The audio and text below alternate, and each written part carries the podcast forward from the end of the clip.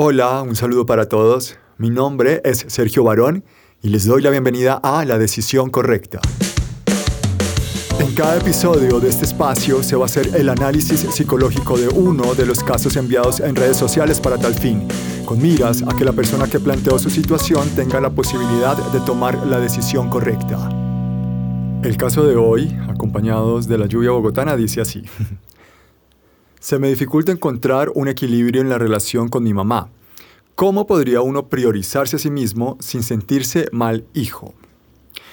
Si bien en este mensaje no se especifica la edad de la persona que lo escribe, yo voy a asumir que es una persona adulta, que es una persona de edad adulta, es decir, mínimo, mínimo 25 años en adelante, idealmente más de 30 puesto que hay muchas variables en ese tipo de relación con nuestra mamá y con nuestras responsabilidades hacia nuestra mamá y nuestros padres de acuerdo a la edad. Es muy diferente el rol que puedo desempeñar a mis 18 años frente a mi mamá al que puedo desempeñar a los 35 o al que puedo desempeñar a los 65. Entonces, vamos a asumir que es una persona en edad adulta. Como digo, mínimo 25, pero idealmente 30, en donde ya sea una persona con herramientas de todo tipo para ser independiente. Me gusta mucho eh, que hables en tu mensaje de equilibrio, pues el equilibrio en este tipo de relaciones suele ser variable, flexible y a veces muy difícil de asimilar. Esto se puede ver afectado por condiciones de salud, por emergencias, por contingencias que van más allá de lo que podemos esperar, por distancias en donde vivimos, en donde vive ella, por condiciones de, muchas clases que van a influir en ese equilibrio. Entonces, cuando tú usas la palabra equilibrio, debemos saber que este equilibrio es flexible.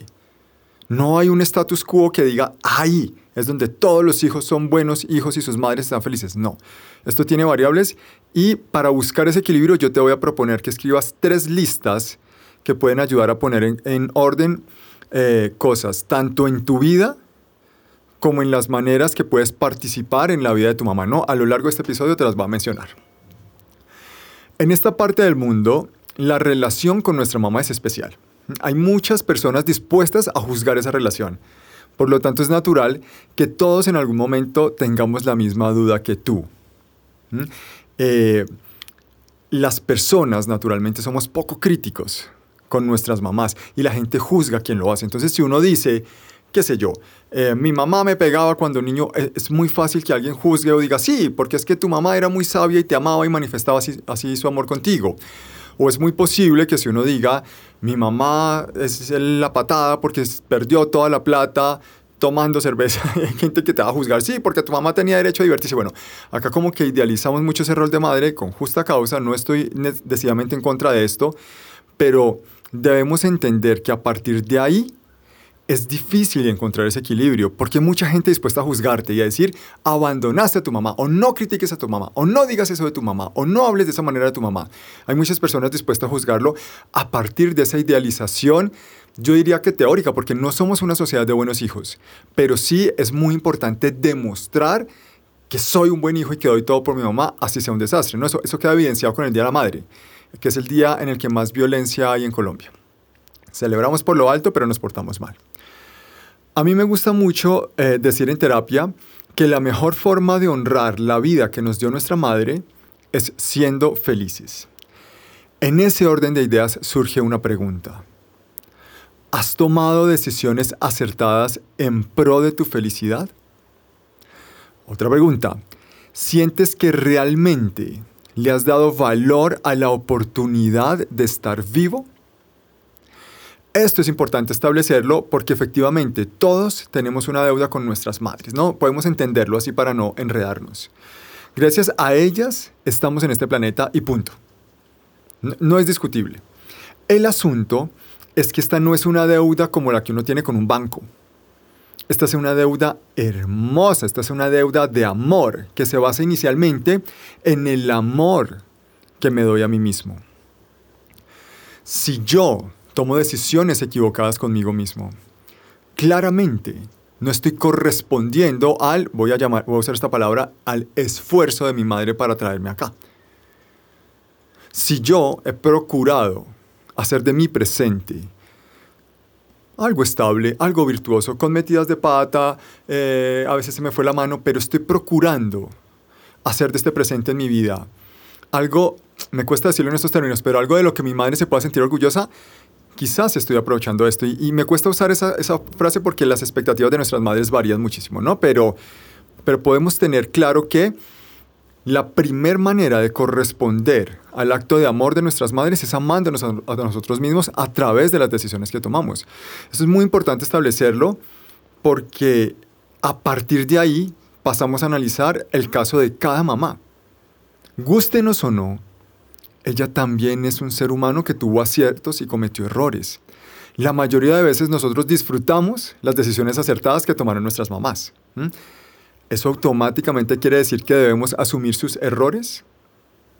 Permítete analizarlo un poco y hacer una lista de los errores y aciertos de tu mamá, así como nosotros, ella también merece vivir el resultado de sus propias acciones. Entonces permítete hacer esa primera lista de los errores y aciertos de tu mamá.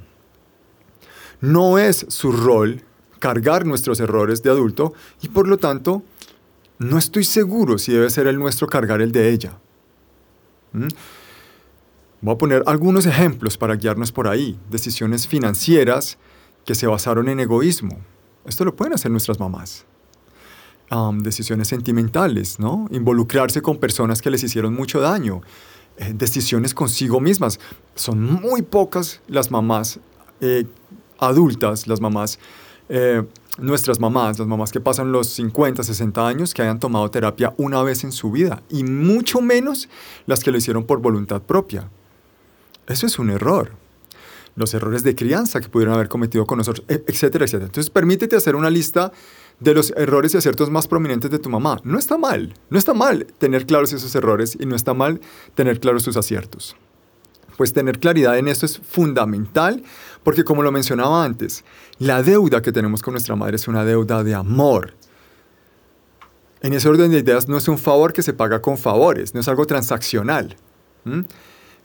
Parte de mi propia realización como hijo y de construir una vida acorde a mis expectativas tiene que ver con esa deuda, porque así mismo lo hizo ella, muy seguramente.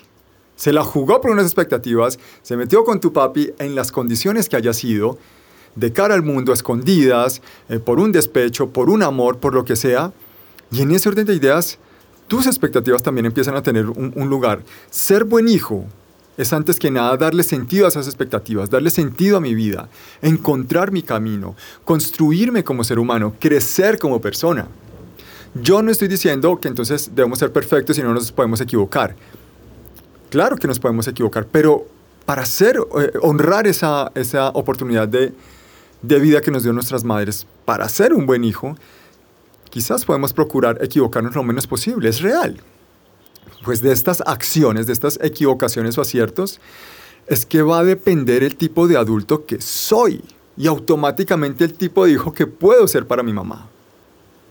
Si yo he llevado una vida más allá de mis expectativas y me he dejado um, llevar por circunstancias externas y he cometido errores y me he fallado a mí mismo, va a ser muy diferente si he tratado de llevar una vida opuesta a esto. Acá no estoy satanizando acciones, por eso quiero ser muy eh, cuidadoso con el tipo de acciones que pongo sobre la mesa porque no se trata de eso, no se trata de decir si hiciste esto está bien y si hiciste aquello está mal, eso depende de ti.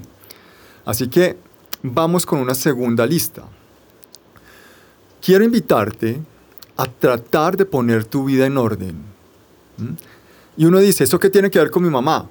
Pues todo tiene que ver con, nuestras mamás. Eh, esta segunda lista es para que te des el chance de escribir todo aquello que a conciencia sientas que puede ser puesto en orden en tu vida a corto, mediano y largo plazo. Eso es ser un gran hijo. Hacerte cargo de tu vida es ser un gran hijo. A partir de ahí podemos saber con muchísima más claridad qué margen de acción tengo para apoyar a mi madre en su momento de vida de acuerdo a sus necesidades, de acuerdo a mis expectativas. ¿Qué necesita mi mamá y qué puedo darle yo? ¿Qué tipo de persona he construido? ¿Qué debo poner en orden en mi vida para tratar de conectar con esas necesidades que evidentemente puedo suplir en mi mamá y de qué punto en adelante definitivamente no puedo ir porque se cruza con lo que yo quiero?